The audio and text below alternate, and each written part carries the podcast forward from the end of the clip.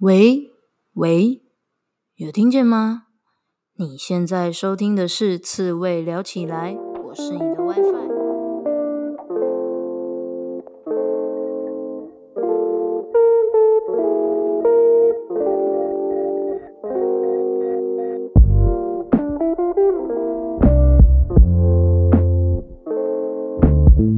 人生这么难，当一只刺猬就好啦。刺猬聊起来是给所有被世俗搞到厌世、迷惘或是矛盾的人们一套佛系的生活思考方式，用佛系的观点解析职场、人生抉择、书籍与具刺猬特质的来宾对谈，呈现各种生活方式的可能性。期待大家在面对生活种种鸟事时，能用佛系的思维找回自己的生活步调。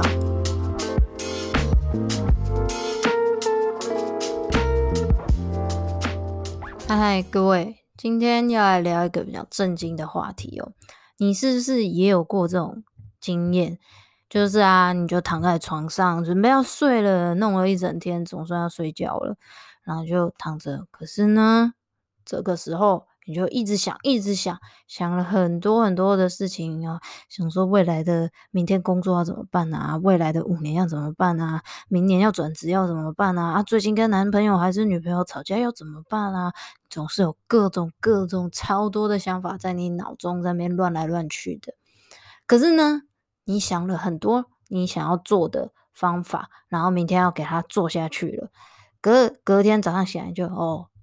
又做一样的你，跟昨天一模一样的你。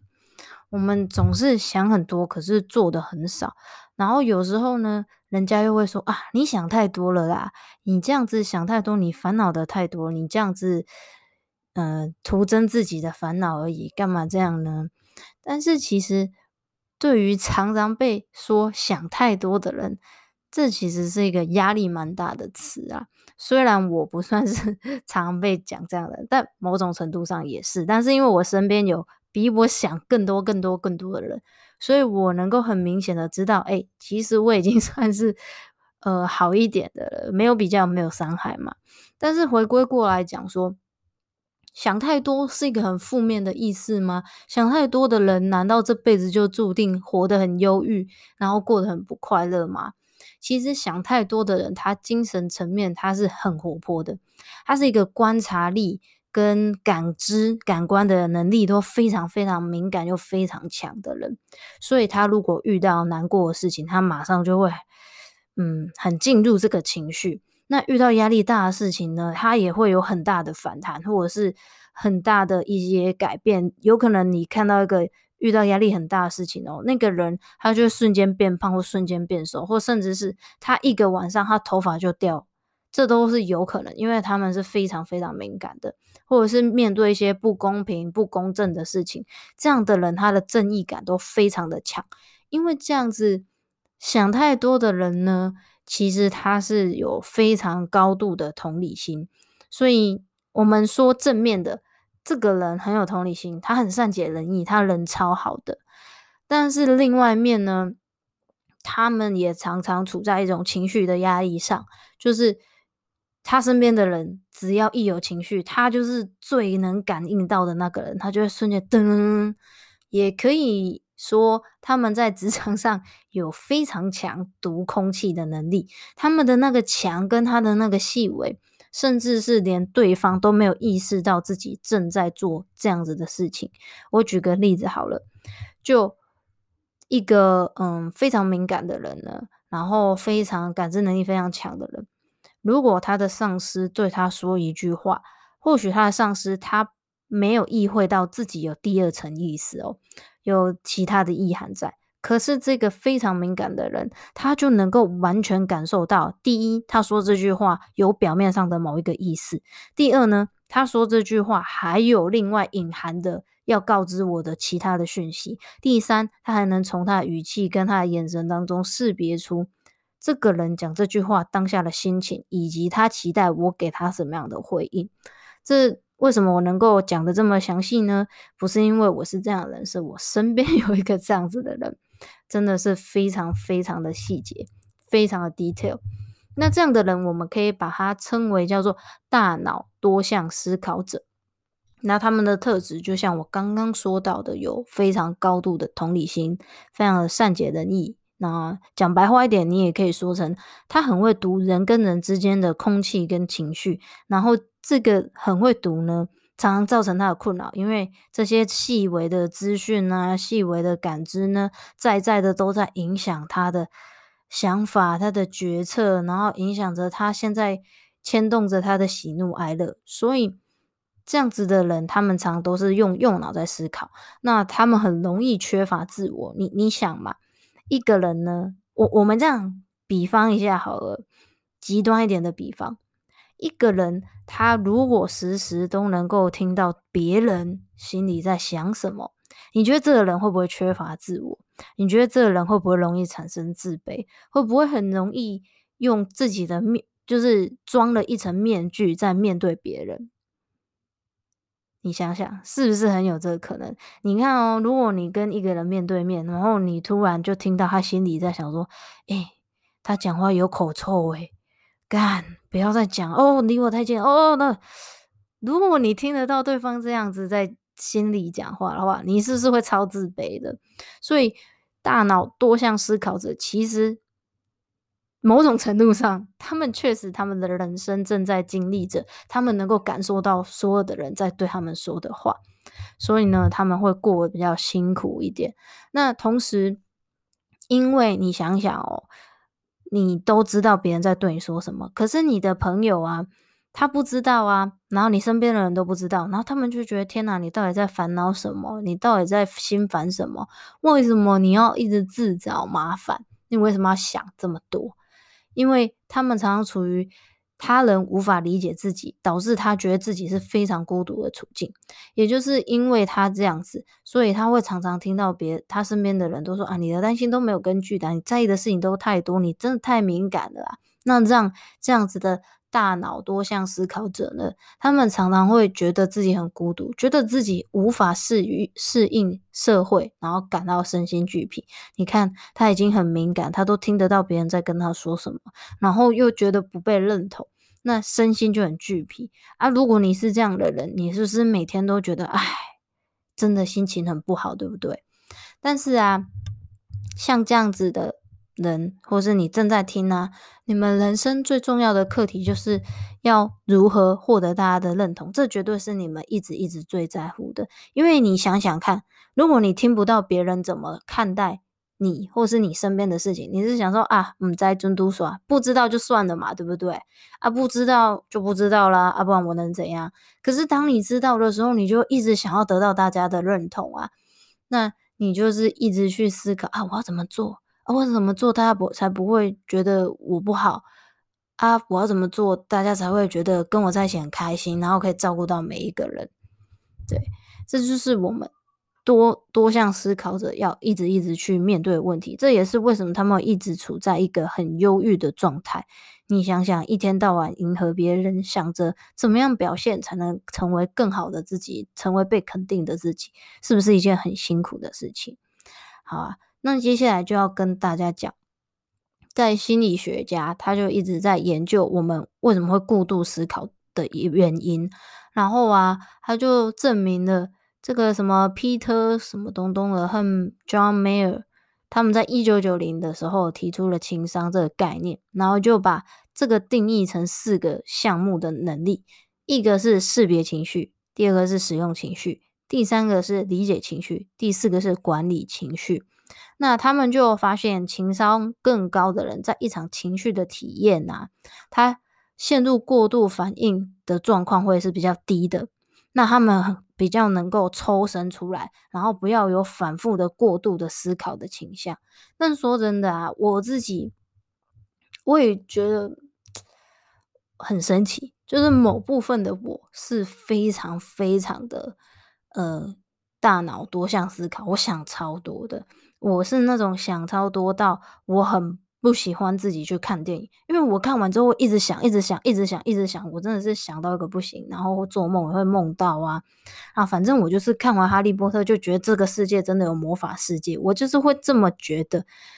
嗯，真的是很神经病的状态，所以我不喜欢我自己去看电影。可是呢，当然我现在有慢慢的在克服这样的自己。那以下的这些说法是我看一些资料，然后加上我个人的一些经验，想跟大家分享，我要怎么克服这种一直要陷进去想事情的状态。那但是我也必须说，嗯，跟。部分的人比起来，跟更多其他大脑都像思考的人比起来，我相对的没有这么严重。有些人他们是更多像思考，他们所观察到人跟人之间的关系跟情绪都比我更细致太多。我有时候跟他们一起聊天的时候，我就觉得天哪，我是好呆还是我是神经有多粗啊？我真的很生气。我想说，我这么想太多的人还输了，天哪，我输了。总之，我就觉得天哪，他们真的很细腻，非常的细腻。好，所以跟跟他们比起来，我是非常理智的人了。好，那接下来就是要跟大家讲说，嗯，那我们到底要怎么样抽离出这个情绪的体验，然后回归到自己，而不是一直陷在整个情绪的过程当中。第一个是识别你正在经历的情绪，专家就有说。就是我们的情绪能够降低大脑中的核酸的活跃度，并且提升理智思考部分的活跃度。也就是说，当我们能够观察到自己当下正在经历的情绪，识别出这个情绪的时候，我们思路就会越来越清晰，然后就避免陷入过多思考的状况。可是这件事情啊，你要识别出正在经历的情绪，其实。它是第一步，就也是最难的一步了。这就是为什么我常常认为啊，人只要知道自己在犯错，人只要知道自己正在做什么，基本上我们就已经解决掉一半的事情了。只要你现在知道你是现在情绪里面，你你他妈等一下就可以拔出来。重点是，重点就是我没办法识别我自己正在经历的情绪。好，那再延伸来谈，就是说我们要如何增加自己能够。识别经历的情绪，哎，等我一下，我们能够怎么样去识别你正在经历什么情绪？这样讲才对，对，好，要怎么识别呢？其实我觉得很大一部分确实是经验，就像你 第一次失恋的时候，你想说，干怎么会这样？心情有够差，天崩地裂，对不对？你自己也会吓到啊，怎么会因为一个人的离开，对你再造成一个这么大、这么大伤害？可是，随着第二次、第三次、第四次、第五次，然后第一百次也太惨，第一百次。总之呢，随着你的经验增加，你是不是越来越能够识别现在正在经历的情绪，是吧？就很像你肚子痛一次的时候，你去厕所，你想说带个两张卫生纸就够了吧？哦，然后越拉越多次之后，你就知道，嗯，我要准备湿纸巾加卫生纸，最好还嗯。再准备个什么东西，以防自己拉太久之类的。总之，这绝对跟经历有关。但是，随着我们年龄增长，我们对于有些事情的经经经历会增加。但我们对于有些事情，就是年纪增长才会碰到嘛。比如说，嗯，正常来讲，家人的生离死别都会是在我们年纪比较大的时候会遇到。但是有些人的家庭，他们可能在他年纪比较小的时候就遇到呃跟家人的生离死别，所以他在年纪很小的时候就面对这件事情。那有的人可能三十岁、五十岁，他才面对到与家人的生离死别。所以当他在面对这个情绪的时候，他第一次面对，他会很难很难应对这件事情的抽离，会需要花他很长的时间来做到。那。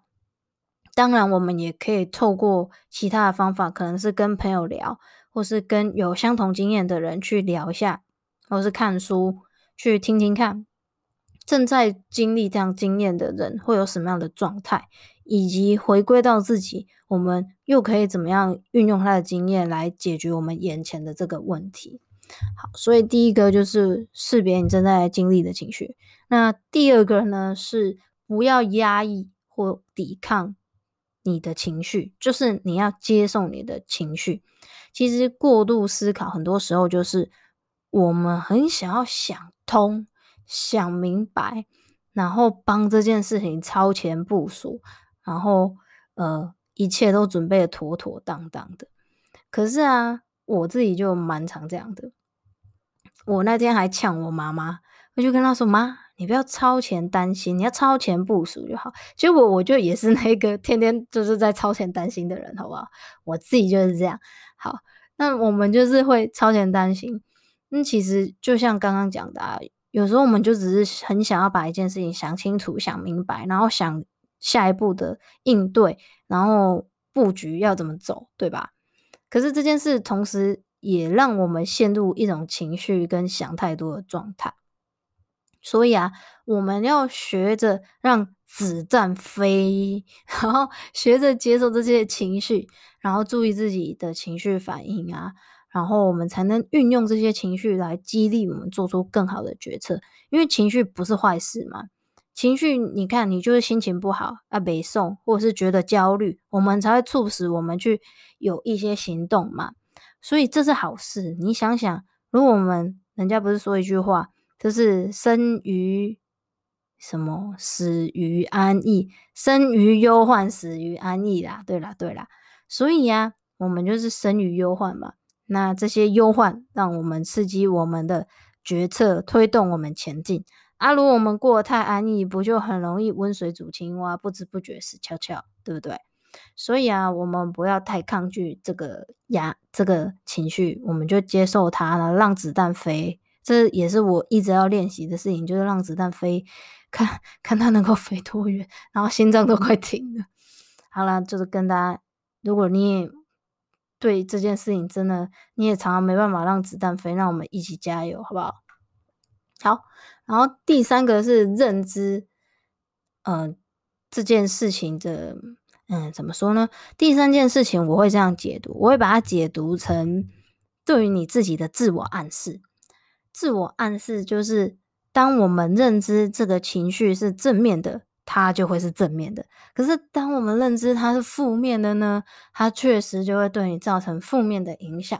我打个比方来说好了，就假设我们要去上台报告好了，然后如果你一直想说，干，我等一下出糗怎么办？哦天哪，等一下真的千万不能出糗，我如果出糗，我一定会超想挖个地洞钻下去的。然后你又很害怕观众会不会你说的笑话，然后观众都不不听不笑，很尴尬。那我们就会把这个情绪变成是一种负面的情绪了。可是呢，如果我们把这个上台报告，我们就这样想，把它当一个挑战，然后我们现在感受到情绪呢是兴奋，因为我们要体验一个很棒的事情，我们要做一个很屌的挑战自我、解锁成就的事情，那我们就会越来越兴奋，然后兴奋是正面的能量。是正面的，让我们去迎击面对观众、面对舞台的一个力量，对吧？所以这两者，我们怎么对自己做自我暗示，就会很大大的影响到我们面对这件事情所引发的情绪是正面还是负面的。所以一切都取决于我们怎么思考这件事情。我们是把它想成挑战，想成是嗯。只有这个机会，没有我就死定了。还是我们认为这是我们成长的基石，然后每一个都是垫上去、垫上去，帮助我们变成一个更理想的自己的一个里程碑。这就会大大影响我们怎么看待这些事情，以及我们的心情，对不对？其实最重要的就是我们的心情。如果开心，一切就很棒啊！啊，如果不开心，就不管给你多好，今天就算给你中乐透，你可能也觉得很负面，对吧？好啦，这就是今天想要跟大家聊的。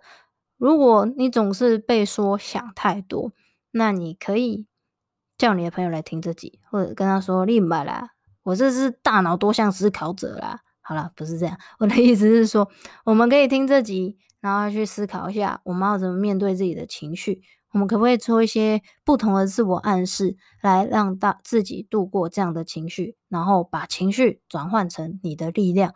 让你越来越棒。今天的节目就到这里啦，我是你的 WiFi，我们下次见，拜。